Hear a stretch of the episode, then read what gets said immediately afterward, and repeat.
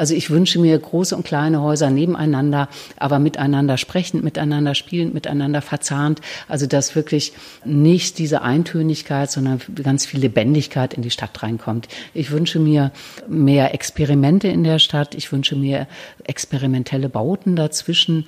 Also eine Mischung aus ähm, wirklich ja ganz lebendiges Miteinander und mehr gewürfelt, sag ich mal, locker und spielerisch. Ich wünsche mir eine spielerische Stadt. Herzlich willkommen zur hochsommerlichen zehnten Ausgabe von Architekturstadt Planung, dem Podcast der Bundesarchitektenkammer.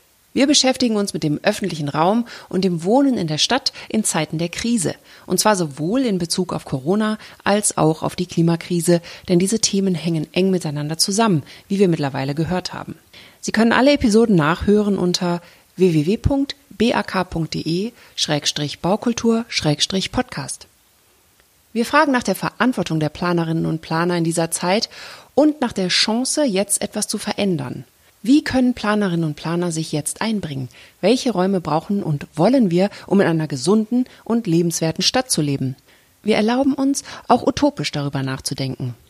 In der letzten Folge haben wir den Präsidenten des Umweltbundesamtes Dirk Messner dazu gehört, der uns einen Überblick verschafft hat, wo wir in Sachen Klimaschutz stehen und welche Rolle die Baubranche bei der Klimawende hat.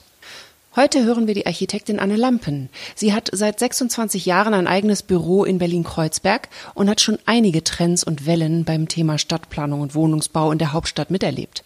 Im Gespräch hat sie mir unter anderem erklärt, warum die Corona-Krise die Grenze zwischen Notwendigkeit und Luxus im Wohnungsbau verschiebt. Mein Name ist Kerstin Kunekat. Ich führe die Interviews dieser Podcast-Reihe und meine erste Frage an Frau Lampen war, inwieweit hat die Corona-Krise die Wahrnehmung des Stadtraumes verändert? Naja, ich denke, die äh, Corona-Krise hat natürlich ausgelöst, dass sie einfach bestimmte Schwachstellen gezeigt hat, die in der gebauten Umwelt da sind. Äh, das sieht so aus, wir machen ja viel auch geförderten Wohnungsbau, wo zum Beispiel kleine Balkone mit fünf Quadratmetern vorgeschrieben sind und nicht größer sein dürfen. Äh, dann erzählt mir ein Vater, dass er wirklich kiloweise im Baumarkt Sand besorgt hat, das oben auf seinen Balkon gekippt hat, damit seine Kinder auch ein bisschen spielen können während der Corona-Zeit. Das sind so Sachen, die macht man sich ja vorher gar nicht klar. Also da, was es bedeutet, kleine Balkone zu haben, vor allem wenn äh, mehrere Personen, auch mit Kindern, den ganzen Tag plötzlich in der Wohnung sein müssen. Wir hoffen ja, das kommt nicht wieder, aber wir sind natürlich nicht sicher, ob sowas wiederkommt. Und deshalb denke ich, dass dieser private, äh, aber nach außen gerichteter Raum auch wirklich wichtiger ist als allgemein angenommen. Und es reicht auch nicht, dass wir ein paar Parks haben, sondern wir brauchen einfach auch äh, mehr grüne Flächen in der Stadt, um mehr äh, Möglichkeiten auch zu bieten und auch die Stadt dadurch attraktiv zu halten und auch in so Zeiten, wo es nicht möglich ist, rauszugehen, attraktiv zu machen. Also wer wirklich als fünfköpfige Familie mit drei Kindern und Homeoffice und Schulbespielung in einer kleinen Wohnung sitzt, äh, kann noch froh sein, Balkon zu haben.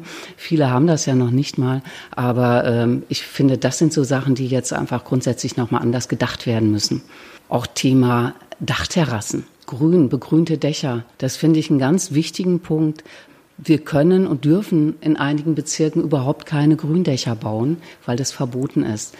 Das ist natürlich nicht richtig nachzuvollziehen, aber es gibt Bezirke, die sagen, sie wollen das grundsätzlich nicht. Aus welchem Grund? Äh, sie sagen, dass die, dadurch wird die Dachlandschaft zu unruhig. Ähm, und wenn die einen anfangen, sich da Sonnenschirme hinzustellen, wie sieht das dann aus? Andererseits bieten gerade unsere Dächer und unsere Brachen, die wir haben, und die, die bieten fünfte Fassaden, die bieten Möglichkeit, dort ähm, wirklich Grünräume zu schaffen, damit nicht alle darauf angewiesen sind, sich im Park zu treffen und im Park Sport zu machen und im Park äh, frische Luft zu schnappen, sondern dass es wirklich möglich ist, oben auf die Dachterrasse zu gehen. Da ist ein begrüntes Dach, da kann auch Urban Gardening sein, da können ganz neue äh, Felder erschlossen werden, im wahrsten Sinne Felder erschlossen werden.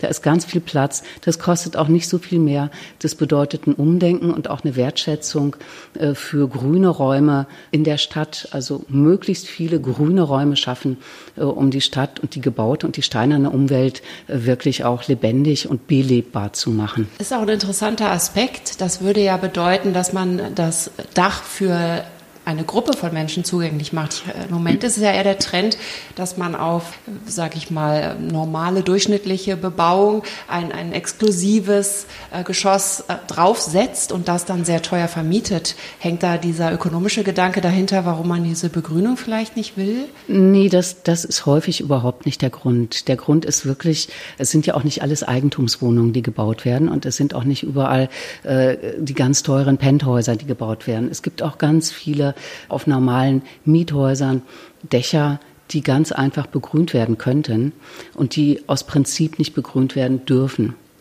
Also der ökonomische Aspekt spielt mit Sicherheit die Rolle, wenn ganz teure Penthouses verkauft werden sollen. Und dann wollen die Eigentümer natürlich zum Teil nicht, dass da auf ihren äh, Dachterrassen oder über ihrem Kopf auch noch eine äh, Top-Terrasse ist, die von den anderen Eigentümern genutzt werden, die ihnen dann die runtergucken können. Das ist klar. Aber in solchen Häusern ist es normalerweise auch so, äh, dass die anderen Wohnungen sowieso auch großzügige Balkone haben. Das würde ja auch die Gemeinschaft stärken. Das ist ja auch ein Thema in der Corona-Krise jetzt gerade. Und das ist jetzt auch so wichtig geworden, äh, dass diese Plätze nötig sind und dass die Begegnung einfach notwendig ist. Also die Begegnung zwischen den einzelnen äh, Bewohnerinnen und Bewohnern in der, in der Stadt, im Haus, in der Nachbarschaft, die Unterstützung. Und das ist das, was ja positiv ne, es gibt ja auch die Positivaspekte von Corona. Äh, und da ist wirklich positiv, finde ich, dass mehr Gemeinschaft und, und mehr äh, aufeinander achten und mehr Hilfsbereitschaft entstanden ist. Ne? Ja. Ähm, Sie haben ja eine gro große Bandbreite an Projekten. Das mhm. geht ja von einem Bungalow bis zu ganzen Wohnkomplexen. Das ist ja sehr mhm. spannend. Mhm. Und ich habe auf Ihrer Website äh, von einem kleinen Bungalow, äh, da stand, ich zitiere mal, ähm, das Notwendige wird hier zum Luxus. Und ich habe gedacht, das ist so ein interessanter Gedanke, wenn man den auch mal umdreht, wenn man äh, sagt, der Luxus muss zum Notwendigen werden, nämlich das Thema Balkon. Sie ja. haben ja eben schon ja. gesagt, dann muss ein Balkon her, schon an einigen Stellen, aber der ist dann so winzig. Bei manchen gibt es gar keinen Balkon. Muss man vielleicht wirklich sagen, das ist kein Luxus mehr. Also muss man Luxus quasi genau. umdefinieren. Sowas muss man umdefinieren und zwar ja als Notwendigkeit. Notwendigkeit, also zu einem attraktiven Leben in der Stadt. Wir wollen ja auch, dass die Städte weiterhin lebendig bleiben und lebendig bewohnt werden. Und zu einem attraktiven Leben in der Stadt gehört einfach auch, attraktive Außenräume zu schaffen. Und nicht nur auf dem Land, also nicht nur im Einfamilienhausbau äh, auf dem Land mit Garten, und, sondern wirklich auch in der Stadt. Und dazu gehört, dass da auch wirklich äh, Außenräume, attraktive Außenräume sind. Und Sie sind jetzt schon seit 26 Jahren, haben Sie Ihr Büro. Mhm, mh. Und zwar hier. Nicht in Kreuzberg, ja. Ja. In Kreuzberg. Ja. Aber in der Köpenicker war ich vorher. Aber eigentlich bin ich immer der Spree treu geblieben. das heißt, Sie haben total viel Erfahrung, äh, was das Wohnen angeht und die Stadt. Mhm, mhm, War es in den letzten Jahrzehnten so, dass es quasi eine lineare Entwicklung gab? Äh, die Stadt wurde immer, immer voller, der Zuzug wurde größer und jetzt plötzlich ist die Corona-Krise wie so ein Knall und man denkt mal neu übers Wohnen nach? Äh, eigentlich geht das ja immer in Wellen. Also es, ich kann nicht sagen, Corona-Krise ist jetzt ein Knall, sondern das ist ja immer eine gesamtgesellschaftliche Entwicklung. Und da gibt's ähm, also ne, Berlin vor der Wende, nach der Wende, was sich durch die Wende getan hat in Berlin, was plötzlich möglich war. Das ist natürlich, hat, war das ein, auch ein Riesenknall. Ne? Das war ein Riesenknall, der die ganze Stadt erschüttert hat äh, und, und positiv zum, zum Explodieren gebracht hat. Ne? Und dann gab es immer wieder Aufs und Abs und Trends. Dann gab es äh, den Stopp der geförderten Wohnungen. Ne, da wurde überhaupt kein Wohnungsbau mehr gebaut, was dazu führte, dass äh, überhaupt nicht mehr investiert wurde, dass die Wohnungsbaugesellschaften nicht mehr gebaut haben. Und erst eigentlich seit 2010 wieder mit Wohnungsbau beschäftigt sind. Ne? Es wurde wirklich sehr wenig gebaut in der Zwischenzeit. Private Investoren, ja, aber so dieser eigentliche Boom geht ja erst seit den 2010er Jahren wieder los. Ne? Also von daher gibt's immer wieder Schwankungen, bei uns ja auch. Ne? Bei uns Architektinnen und Architekten gibt's ja auch immer totale Schwankungen. Also 96, 97 waren ganz low, war ganz wenig zu tun. Äh, und dann ging's wieder hoch und dann 2006 ging es wieder total runter. Da habe ich mein erstes Einfamilienhaus gemacht. Das ähm, ja, war wie die Jungfrau zum Kind. Also irgendwie hatte ich immer große Sachen vorher gebaut und dann habe ich gedacht, mache ich mal, weil ich angesprochen wurde für ein Serienhaus. Und das ist aber so, ähm, ist so angenommen worden, dass es gleich, ich glaube, ich habe das 50 Mal gebaut, ne? bundesweit. Ne? So, ich habe da sogar einen Preis für bekommen. Und, ähm, aber das war mein erstes Einfamilienhaus. Und deshalb für mich, oder ich beobachte immer Trends und Wellen und das verändert sich immer. Und die Fragestellung kommt auch immer, ne? dass so eine Zeit lang geht es in eine Richtung und dann muss man immer wieder innehalten und sagen, ist das jetzt der richtige Weg? Jetzt ist natürlich äh, die Corona-Krise auch mit der Klimakrise zusammenhängend. Ja. Und äh, es gab natürlich auch die Befürchtung, dass die Corona-Krise vielleicht die Klimathematik ein bisschen verdrängt. Aber im Endeffekt kann man ja sagen, wenn man den großen Zusammenhang sieht, dann kann man nur hoffen, dass es in die richtige Richtung geht. Es scheint ja auch so auszusehen, also dass äh, das Geld, was reingepumpt wird durch die Konjunkturpakete, ist wohl mhm. auch an, an Standards geknüpft, die mit, auch mit Klimaschutz zu, zusammenhängen. Mhm. Wie sieht das in der Architektur aus? Wie erleben Sie das? Äh, auch bei privaten Bauherren zum Beispiel. Finden die das okay, wenn es dann erstmal teurer wird? Verstehen die das, dass sie erstmal mehr investieren müssen und nachher äh, Energie einzusparen und dadurch auch Geld einzusparen? Ist das schon komplett normal? Also es ist auf jeden Fall ein großes Thema und das ist gewachsen. Also vor ein paar Jahren war das nicht, also schon bei privaten Eigentümern. Also wer sich ein Bungalow baut, wer sich eine Villa baut, äh, dem ist natürlich auch sehr dran gelegen, gesundes Raumklima zu haben. Äh, und also da ist es häufig, geht das easy und sind die Leute auch bereit, es sei denn, sie sind wirklich sehr, sehr schmal mit dem Geldbeutel. Aber im Großen und Ganzen sagen sie, das ist es mir wert. Bei den Wohnungsbaugesellschaften, selbst bei denen beobachten wir äh, jetzt, wir haben aktuell auch ein Projekt, wo wir Bukoa Felder, also ein ganzes äh, Viertel bebauen für eine Wohnungsbaugesellschaft. Und da gibt es jetzt auch mehr Geld, damit alles in KfW 55 gebaut werden kann. Und das ist natürlich super für eine Wohnungsbaugesellschaft, ne? Also ähm, oder für einen geförderten Wohnungsbau, KfW 55. Ne? Das ist, finde ich, auch toll. Und ich habe mittlerweile durch Gespräche auch verstanden, dass die Dinge etwas langsamer vorangehen und dass man immer auch äh, Pioniere braucht, die auch bei den Bauherren, die mhm. auch, auch, gewisse mhm. Fortschritte äh, mhm. fordern. Also bei Bauträgern äh, gibt es das aber auch, gerade dieses Cradle to Cradle. Thema haben wir auch mit einem Bauträger, der wirklich Eigentumswohnungen äh, erstellt und verkauft. Und für den das jetzt plötzlich aber ganz interessant ist, wirklich Cradle to Cradle, wirklich Nachhaltigkeit, nachhaltig bauen in den Baustoffen und die wollen das auch wirklich in ihre Vermarktungsbroschüre äh, reinbringen, weil das auch wirklich ähm, marktfördernd ist ne? und äh, ja, ein guter, ja, einfach äh, eine gute Referenz dann ist. Ne? Und so, also es kommt eigentlich vermehrt. Ne? Planen Sie eigentlich den Abriss schon gleich mit? Das ist ja auch äh, so ein neuer Trend, der ganz gut ist, dass man vorher sozusagen schon überlegt, wie kann man das Ganze wieder abbauen. Also manchmal machen wir das, wobei wir ja, das ist wirklich ein weites Feld. das, ja, weil das ist ähm, im Endeffekt sollen die Häuser ja auch lange stehen bleiben und wir versuchen schon Baustoffe, grundsätzlich Baustoffe zu verwenden, die recycelfähig sind. So, das ja. Also wir versuchen auch ähm, bestimmte Baustoffe zu vermeiden und, und äh, sind wirklich total auf ökologische Baustoffe. Wenn es eben geht, wird mit Zellulose gebaut oder mit, also wirklich so ökologisch, wie es eben geht. Das ist aber auch alles nicht so einfach, wie man auf den ersten Moment denkt. Also zum Beispiel habe ich ein Genossenschaftsprojekt gemacht. Komplett ökologisch sollte es sein. Komplett. Das habe ich dann in äh, Hybridbauweise gemacht, also Betontragwerk, Zellulose-Dämmung der Außenwände äh, mit Holz, ne?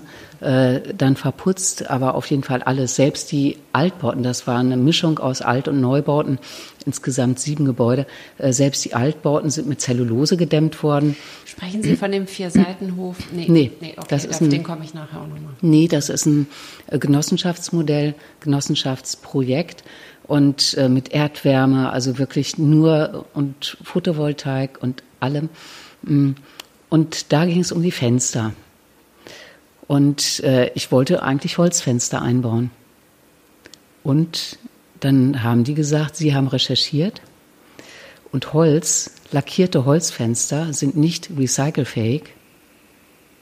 Und da musste ich dann Kunststofffenster einbauen, weil Kunststofffenster recycelfähig sind. Deshalb sage ich, das ist äh, also ne, ein mal. weites Feld. Ja. Das, ja, okay, die sind recycelfähig, einfach weil sie dann sie wieder eingeschmolzen sind nicht lackiert. Ja, ja. Aber es gibt doch auch, äh, man kann es ja auch anders behandeln oder geht nur Lack auf Dauer? Es geht nur Lack. Mhm. Man darf es nicht ölen, also auf Dauer geht es nicht mit Öl, weil das nicht äh, strapazierfähig genug. Ich habe auch schon geölte Fenster gebaut bei privaten, ja. aber eigentlich muss es geölt werden, wenn Gewährleistung und so weiter drauf ist. Ne? Also das heißt, ein Fensterrahmen ist ein, ähm, die haben einen anderen Anspruch als eine, was weiß ich, äh, Fassade, Holzfassade zum Beispiel. Die Holzfassade wird ja nicht lackiert. Mhm. Die Holzfassade kann ich einfach unbehandelt lassen oder ich flemme sie ab oder ich vergraue sie oder wie. Ne, das, ähm, okay, da geht es um Dichte. Halt. Da geht es um Dichte. Lack ist Lack und Lack äh, kann nicht verbrannt werden, kann nicht recycelt werden. Wobei ich finde, das ist alles, deshalb sage ich ein weites Feld, weil äh, wir hoffen ja und gehen ja davon aus, dass die Häuser nicht in zehn Jahren abgebaut werden, sondern dass die wirklich lange halten und sehr lange halten. Und deshalb ist das mit dem Wiederabbau und Recyceln ähm, auch ähm, ja, schon gut, das zu bedenken, gerade wenn es um Baustoffe geht, mit denen man hinterher gar nichts mehr machen kann. Aber äh, bei einer langen, richtig langen Lebensdauer äh, kann man das dann auch vernachlässigen, ne? in bestimmten Fällen. Mhm. Es gibt halt viele Gebäude, die schon nur auf 20 Jahre ausgelegt sind. Das genau. hat sich, glaube ich, in den letzten Jahrzehnten auch dahin entwickelt, ja. dass Häuser gar nicht mehr für 100 Jahre ja. gedacht werden. Ja. Schon allein, weil die nächste Generation ja auch gerne ihren eigenen äh, Fingerabdruck hinterlassen möchte und selbst gestalten will. Und ähm, da sind sie sozusagen dann ähm, in dieser Schiene ökologischer unterwegs, ja, indem ja. sie viel längerfristig mhm. denken. Mhm. Weil wir eben schon kurz bei dem Vier-Seitenhof in Oberbarnim waren. Ist, ich finde das ein sehr spannendes Projekt. Und verknüpfe das jetzt mal mit der Frage, ob Sie denken, dass es wirklich so ist, wie es in manchen Zeitschriften, Stadtzeitschriften behauptet wird, dass die Menschen aus der Stadt eher raus wollen und lieber aufs Land ziehen mittlerweile, also genug haben von der Stadt. Kann natürlich sein, dass es nur auf eine bestimmte Lebensphase zutrifft, aber es wird halt behauptet dass mhm. die Menschen gar nicht mehr so gerne in der Stadt wohnen wollen und lieber nach Brandenburg ziehen. Und da gibt es mhm. viele Projekte. Mhm. Äh, sehen Sie das auch so? Also äh, geht der Trend vielleicht wirklich dahin, dass die Leute ja sagen, oh, nee, ich möchte nicht mehr in dieser Stadt leben? Also ich denke, das verzahnt sich. Es verzahnt sich total miteinander. Also der Speckgürtel, wir im Speckgürtel von Berlin wohnen ganz viele Berliner. Und in Berlin arbeiten ganz viele Brandenburger und in Brandenburg arbeiten ganz viele Berliner und das vermischt sich und das wird sich immer mehr miteinander verzahnen. Und ich denke, das wird sich, wenn die Städte weiterhin, also ich finde, die müssen wirklich grün, attraktiver grün gemacht werden noch. Aber die Stadt bietet natürlich auch unheimliche Vorteile, die das Land nicht bietet. Die Kultur, Kino, essen gehen, wirklich mittendrin sein und, und auch spontan irgendwo hingehen können, das ist auf dem Land nicht möglich. Also von daher denke ich, sind das zwei Lebensmodelle, die äh, beide gleichzeitig da sind und es gibt bestimmte Lebensphasen. Und diese Lebensphasen, die können sich auch ändern. Es können auch Leute aufs Land ziehen und äh, können dann auch wieder zurückziehen und umgekehrt. Ne? Also ich glaube, dass beides miteinander Attraktivität behält. Wichtig ist natürlich, dass bezahlbarer Wohnraum auch da ist in der Stadt wenn das so teuer wird, dass alle äh, nach Brandenburg ziehen, weil sie sich Berlin nicht mehr leisten können, dann ist natürlich traurig. Und das ist natürlich wichtig, daran zu arbeiten, dass bezahlbare, attraktive äh, und grüne äh, Plätze und Wohnungen hier in der Stadt sind. Ne? Weil Sie Grün so betonen, ähm, da müssten die Autos ja verschwinden. Das Thema autofreie Stadt äh, ploppt ja auch auf jetzt und wird oft genannt. Mhm. Und ich bin jetzt hier mit dem Fahrrad hergekommen, mhm. von nicht weit von Friedrichshain über mhm. die Oberbaumbrücke und es ist, ähm, ich bin quasi an einer Stauautoschlange vorbei mhm. den ganzen Weg mhm. und habe auch gedacht, es wäre so großartig, wenn irgendwo eine Stelle wäre, wo man mal, weil ich war viel zu früh drin mhm. und wo man sich mal hinsetzen könnte. Das, mhm. das ist ja wirklich sehr rar, obwohl Berlin als grünste Stadt gilt. Was meinen Sie, was äh, Architekten in dieser Hinsicht tun können, dass sie auch sich äh, in der Verkehrswende stark machen? Ich meine, oder, oder denken Sie, das ist jetzt halt eine stadtplanerische Angelegenheit müssen sich die verschiedenen Berufsgruppen eher zusammenschließen, Allianzen schließen und, und aufbegehren und sagen, nee, das muss jetzt schneller her oder ist es ja eine politische Sache? Wie würden Sie das angehen? Also ich glaube, das ist Politisch insofern, dass natürlich das äh,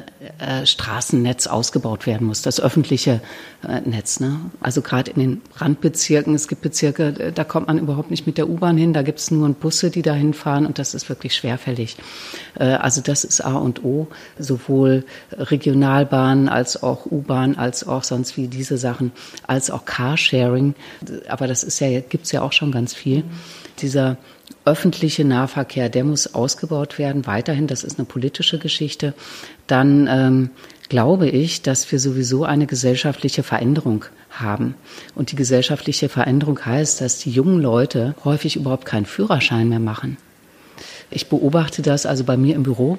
Meine Mitarbeiterinnen und Mitarbeiter, die haben zum Teil gar keinen Führerschein, weil sie sagen, brauchen sie nicht, wollen sie nicht.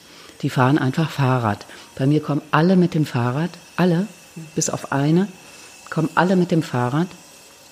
Und ähm, ja, und ich denke, das wird sich, je weniger ein Auto brauchen, desto weniger Parkplätze werden gebraucht und desto mehr wird auch mit dem Fahrrad gefahren. Und was jetzt gestartet ist mit den Fahrradwegen, ne, das ist ja in der Corona-Zeit, dass hier in Kreuzberg auch ein paar Fahrradwege dazugekommen sind. Das ist super wichtig, dass ordentlich Fahrradwege da sind, weil das Fahrradfahren ist sonst wirklich äh, gefährlich. Ne? Also es sind ja ständig Unfälle auch. Ne? Also dass das sicher gemacht wird, gut ausgebaut wird und dann wird sich das auch durch die Nachfrage verändern.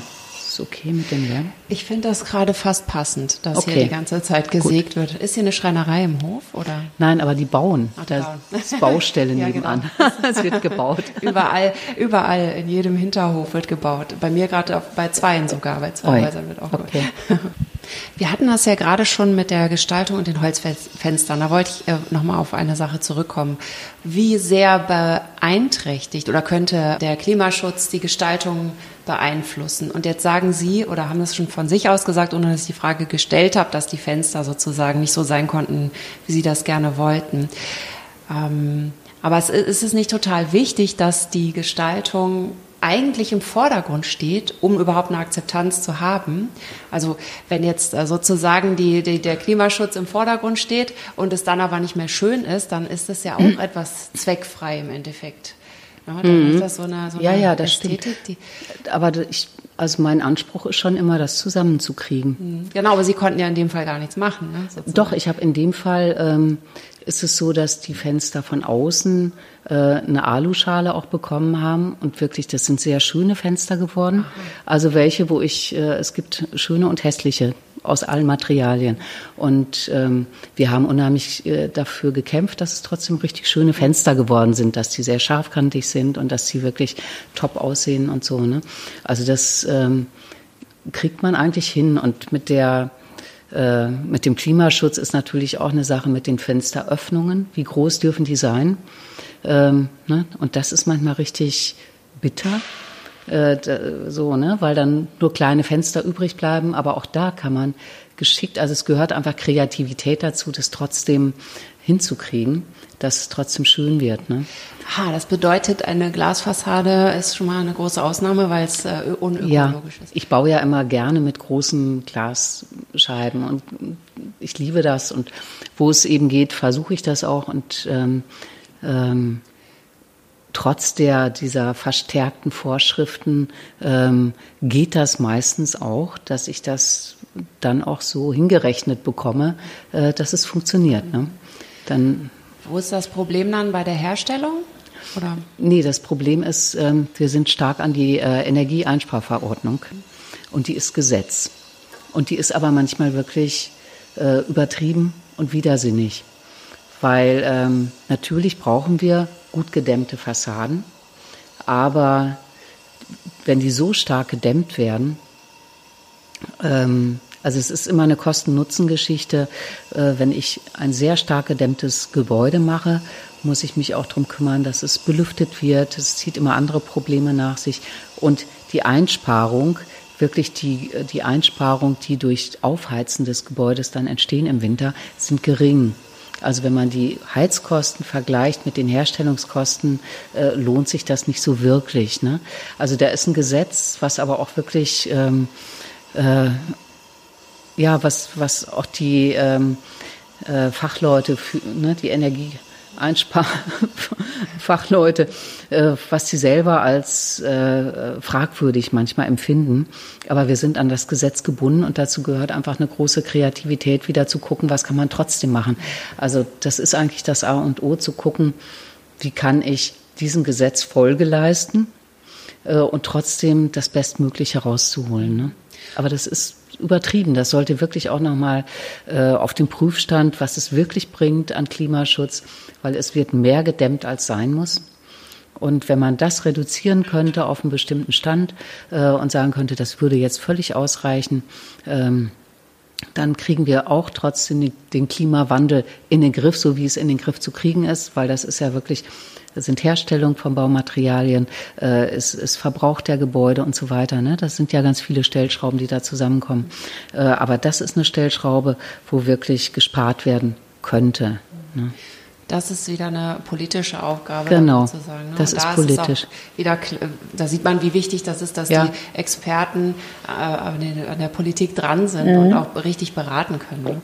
Ja. Da müssen einfach verschiedene Kompetenzen mhm. zusammenkommen mich interessiert auch immer der moralische Aspekt, wenn man mhm. Auftraggeber hat, die vielleicht etwas machen wollen, was, bei dem man selber denkt, das ist nicht so gut für die Stadt oder für die Öffentlichkeit. Und ähm, jetzt sind Sie ja schon lange dabei, aber ähm, junge Architekten geraten ja vielleicht mal in die Situation, dass sie etwas machen, weil sie sonst nicht mehr über die Runden kommen oder überhaupt froh sind, einen Auftrag zu haben.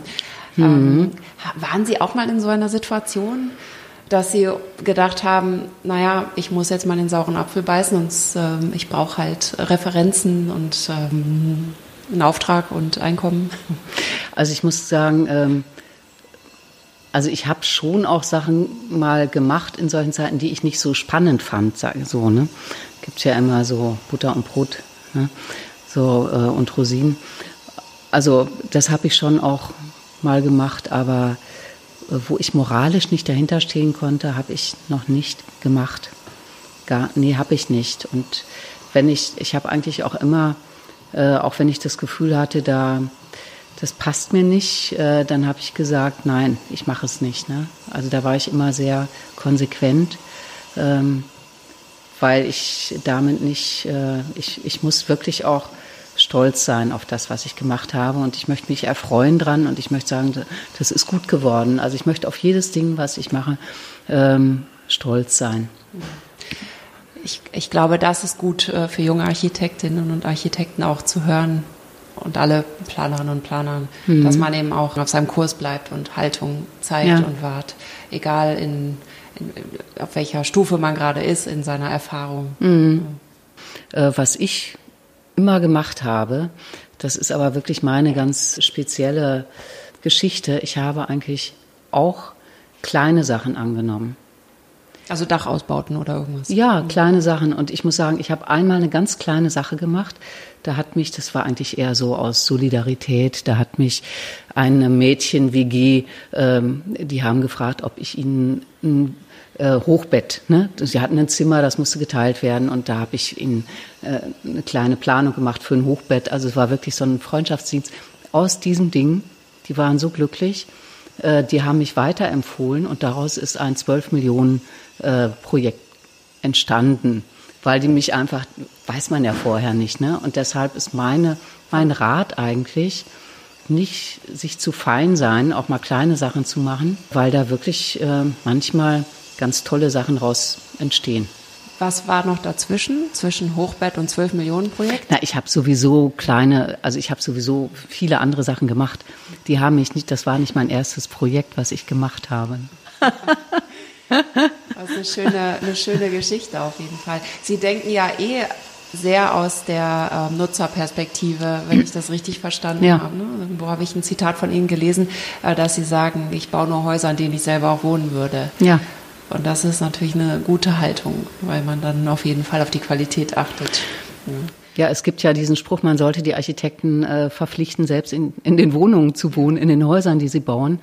Und äh, es ist aber in der Tat auch so, dass ich mir auch wirklich diese, diese geförderten Wohnungen und so weiter, ne, jede Wohnung gucke ich mir an, jede, und gucke, ob die gut proportioniert ist, ob die in Ordnung ist, ob die funktioniert oder wo ich Bauchschmerzen habe und denke, nee, das Zimmer ist jetzt zu schmal, das müssen wir nochmal anders.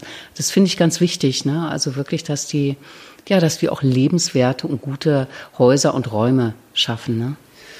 Und haben Sie als Architektin die Autorität, sage ich jetzt mal, einem Bauherrn dann zu sagen, das muss anders, weil das für den, der darin wohnt, nicht gut genug ist. Und der sagt dann aber, naja, ich möchte aber halt eine Dreizimmerwohnung haben und nicht eine Zweizimmerwohnung zum Vermieten, weil der Markt braucht gerade Dreizimmerwohnungen. Naja, ich meine, das ist ja kein Problem, da eine gute Dreizimmerwohnung zu machen. Das geht schon. Ja, ich, also, ich habe gerade gedacht, ich habe das halt schon mal erlebt, dass eine Zweizimmerwohnung zu einer Dreizimmerwohnung gemacht wurde und dann hatte man da so zehn Quadratmeter Schlauchzimmer. Nee, das, das ist ja eine andere Geschichte. Mhm. Aber das, das darf ja dann nicht passieren, sondern da muss man einfach gucken, wie man das anders hinkriegt, dass es eine gute Dreizimmerwohnung wird. Das finde ich ein super Punkt. Dann ist, also, dass man dann wirklich trotzdem aus Nutzersicht ja, denkt. Natürlich, das gibt's ja ständig.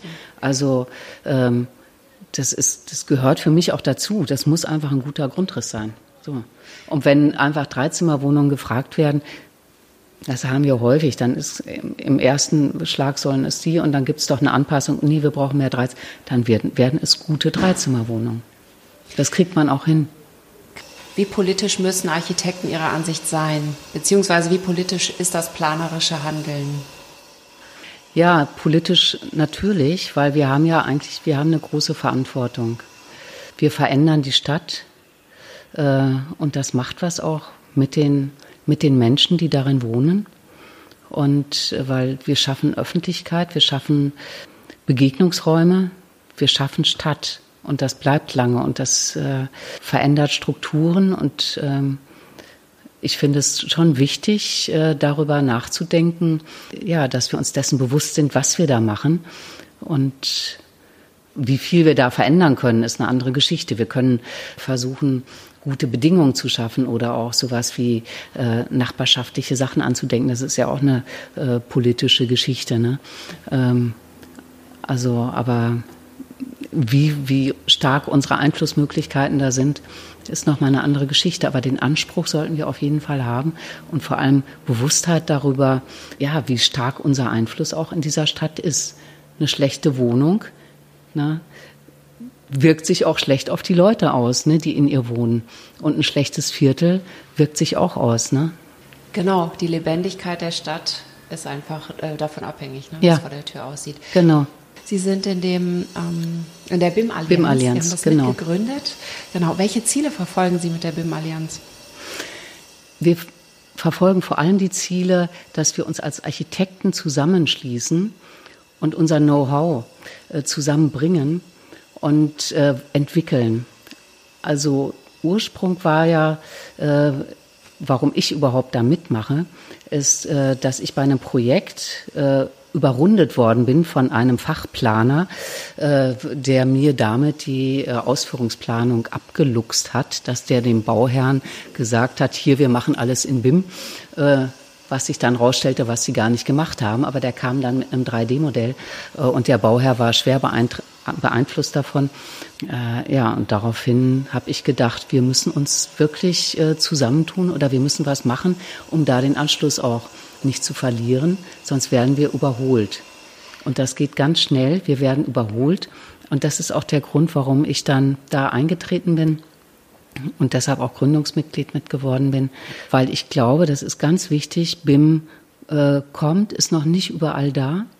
Und die Büros arbeiten auch unterschiedlich intensiv damit. Äh, aber wirklich Zielsetzung ist, dass wir selber die Weichen stellen und uns nicht stellen lassen. Nicht von der Industrie die Weichen stellen lassen, ne, weil die Industrie ist natürlich auch dran, die hat dann ihre äh, Fenster alle schon im BIM und so weiter. Und wenn wir aber uns von der Industrie äh, die Weichen stellen lassen und von den Auftraggebern und von den Fachplanern und Fachingenieuren, die einfach Riesenbüros betreiben und dann uns im Endeffekt die Architektur dann damit vorgeben. Mm, das war eigentlich oder ist der Grund. Ne? Deshalb haben wir uns zusammengeschlossen. Gründungsmäßig waren es 13 und jetzt werden immer mehr auch aufgenommen. Jetzt sind es, ich glaube, jetzt sind es 25 oder also alle paar Monate kommen wieder welche dazu. Es gibt eine Warteliste und es gibt einen engen Austausch und es gibt Arbeitsgruppen. Also es wird wirklich erarbeitet. Ich muss sagen, wir sind selber im Büro nicht so wahnsinnig aktiv mit BIM. Wir machen ähm, alles 3D, also das ist sowieso Standard, ne? dass wir alles 3D machen. Das wollen die Bauherren auch gerne. Ähm, und, auch, und BIM-mäßig haben wir jetzt unsere Fenster und Türen alle drin und Fensterlisten. Und das ist ein Austausch. Flächenmäßig ist alles miteinander verknüpft. Äh, mit den Fachplanern, die das haben, sind wir damit auch gut verknüpft. Ne? Es gibt die Schnittstellen, ne? äh, IFC-Schnittstellen, wo, ne, wo die, mit den Fachplanern und Statikern das läuft. Und es wächst alles langsam. Ne? Sie haben Ihre, Entschuldigung, wenn ich Sie unterbreche, mhm. aber Sie haben Ihre eigenen Fenster aufbereitet, dass es auch in der äh, BIM-Software ja, ja, genau. Ja. Wir haben unsere Fenster und die sind genau definiert, wie die jetzt werden sollen. Wir zeichnen 3D-mäßig, zeichnen wir die noch nicht in BIM, nicht im Detail. Das lohnt sich auch erst, wenn eine richtige Größenordnung da ist. Ne? Wie gesagt, wir füttern das so langsam auf, bis es irgendwann äh, stimmig ist. Und es wächst ständig. Ne? Und es dauert, aber es ist wichtig, ähm, deshalb bin ich immer dran. In meinem Büro sind die alle gar nicht so wild darauf, muss ich sagen, weil planende Architekten sagen, oh Gott, ne, weil das so technisch ist. Ne? Und wer, wer Entwurf macht und plant, der sagt immer, will ich jetzt nicht unbedingt. Aber so bestimmte Sachen gehen dann gut, ne, die auch wirklich erleichtern. Äh, man braucht da eigentlich auch richtig diese BIM-Manager, die lohnen sich aber auch erst, wenn wirklich sehr viele Architekten im Büro sind, weil das muss man ja auch nebenher mittragen. Und das wäre aber auch ein Architekt, der BIM-Manager dann ist? Also nee, die sind nicht unbedingt Architekten, die BIM-Manager. Das sind manchmal echte Computer-Nerds, ne, die dann irgendwie sich darauf spezialisieren äh, und gefüttert werden und eigentlich mit ihren äh, Kollegen zusammenarbeiten. Ne. Es gibt aber auch Architekten, die das mhm. machen, ne? Mhm. aber die müssen wirklich äh, sehr affin sein. Ne. Und ähm, was glauben Sie, wann wird das ganz normal sein, auch für mittelständische Unternehmen? Ich glaube, das ist, ähm, dauert nicht mehr so lange. So. Also, also sagen, ja. dass jemand da so technikaffin sein sollte. Ja. Das heißt, da kommt jetzt eventuell etwas auf uns, sage ich jetzt mal, uns Architekten ja. zu, ja. was vielleicht nicht das angenehmste ist, was man ein bisschen verdrängen wollen würde, eventuell, aber ja. am Ende bringt Wir kommen nicht dran vorbei. Es geht nicht. Okay ich habe ja äh, noch gelernt auch, ne, mit der Hand zu zeichnen. Und äh, ich weiß, die, die Diskussion dann mit den Computern, da ging es ja auch immer. Ne? Und damals habe ich auch gesagt, das ist völliger Quatsch. Wir müssen da durch und wir müssen das jetzt. Und äh, ich habe sofort umgestellt und wir haben dann gleich auch damit äh, gezeichnet und ich finde das wichtig und ich finde mit BIM, wir müssen das, auch wenn es sich nicht angenehm anhört. Die Leute haben damals auch alle gesagt, ah, Computer, CAD, oh Gott, und das wird nicht mehr schön und wird nicht mehr lebendig und das wird, ja, ist inzwischen unvorstellbar, aber das war ähnlich. Und BIM ist im Moment auch noch kompliziert und störrisch, äh, wird aber irgendwann auch genau wie die anderen, ne, genauso simpel wie das jetzt läuft mit CAD, wird es auch mit BIM irgendwann sein. Äh, und wichtig ist da aber einen Fuß reinzukriegen, sich da reinzubegeben und nicht zu sagen, nee, das ist nur was für die Techniker, weil das wird auf alle Büros zukommen.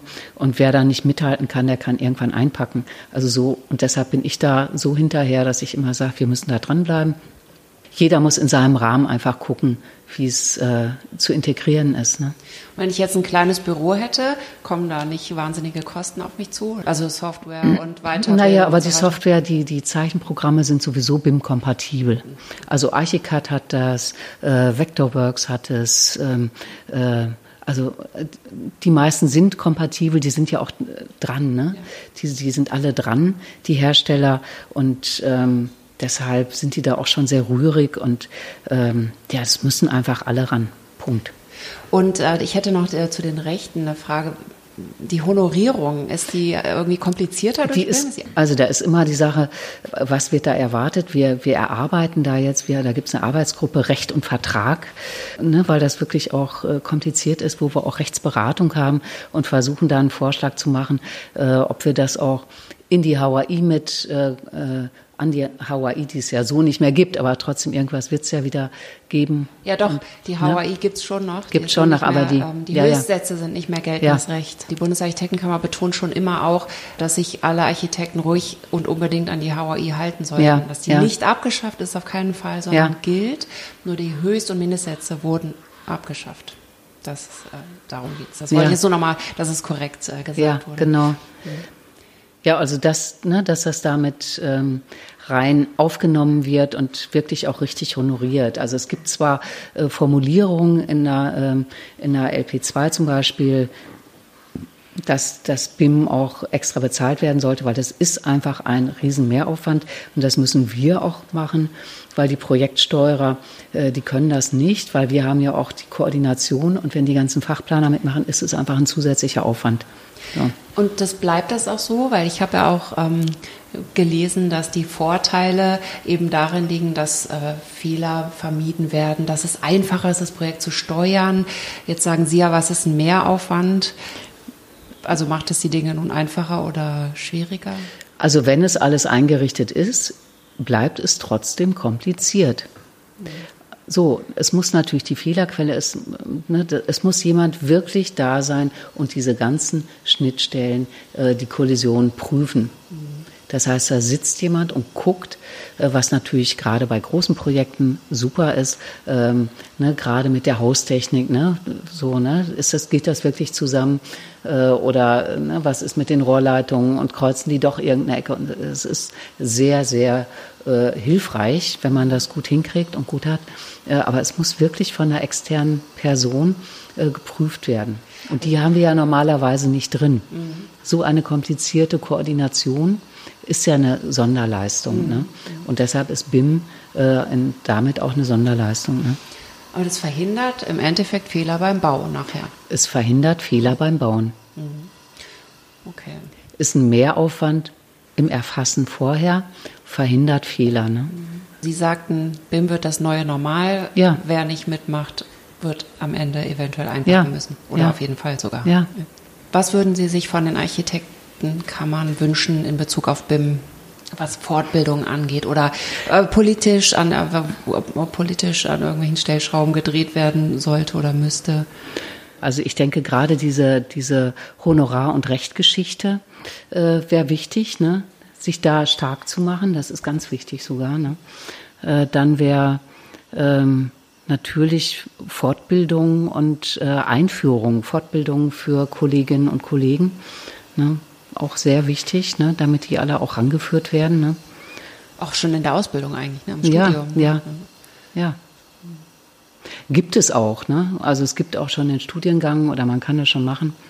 Aber es sollte auch äh, von den Architektenkammern noch verstärkt äh, äh, unterstützt werden. Ne? Ich äh, freue mich, dass wir diesen Exkurs zum Thema BIM gemacht haben, denn durch, mit BIM wird man äh, wiederum bauen. Und dann möchte ich aber wiederum zum Thema zurückkommen, zur Stadt oder auch äh, schließen mit der letzten Frage. Was denken Sie, wie die Stadt in zehn Jahren aussehen wird? Ist ja keine lange Zeitspanne, aber mit, in Bezug auf die Corona-Krise vielleicht auch und auf das, was wir jetzt äh, neu denken, eventuell. Und äh, lassen Sie sich ruhig aus, utopisch. Oder wie wünschen Sie sich die Stadt? So kann man Ja, ich wünsche mir, ich, ja, das ist eigentlich besser. Ich wünsche mir, ähm, dass die Stadt in zehn Jahren wirklich ähm, äh, lebend, sehr lebendig ist, dass sie, äh, dass es viele Plätze gibt, dass es ähm, was ich eben schon sagte, viel Grün gibt, dass es auf den Dächern und nicht nur auf den Dächern, sondern alle Brachen, die es gibt, die nicht genutzt werden, äh, dass die doch genutzt werden und begrünt werden, dass überall Plätze entstehen, Plätze der Begegnung, dass die Autos äh, wirklich minimiert werden. Und das sage ich, obwohl ich selbst leidenschaftliche Autofahrerin bin, Trotzdem merke ich bei mir auch eine große Bereitschaft, ähm, darauf zu verzichten, wenn es gute andere Möglichkeiten gibt. Also ich stelle mir wirklich eine, eine nicht komplett autofreie Stadt, aber eine sehr autoreduzierte Stadt vor. Dann wünsche ich mir eine Stadt mit mehr äh, Gegensätzen. Berlin hat häufig diese, diese Traufhöhen, ja, die Traufhöhendiktatur, dass die Häuser wirklich in einer Höhe, die kommt noch aus der alten IBANe äh, von 84, da hat Helmer das mal reingebracht und seitdem halten sich alle dran. Die Stadtplanung kann kein Dreieck sehen, wenn dann neben einem schrägen Dach. Also ich wünsche mir große und kleine Häuser nebeneinander, aber miteinander sprechend, miteinander spielend, miteinander verzahnt. Also dass wirklich nicht diese Eintönigkeit, sondern ganz viel Lebendigkeit in die Stadt reinkommt. Ich wünsche mir mehr Experimente in der Stadt. Ich wünsche mir äh, experimentelle Bauten dazwischen. Äh, also eine Mischung aus ähm, wirklich ähm, ja ganz lebendiges Miteinander und mehr gewürfelt, sag ich mal, locker und spielerisch. Ich wünsche mir eine spielerische Stadt und nicht so, ähm, ja, so hart auf die Kante gezogen. Das ist ein sehr schönes Schlusswort. Vielen Dank, Frau Lampen, für das Interview.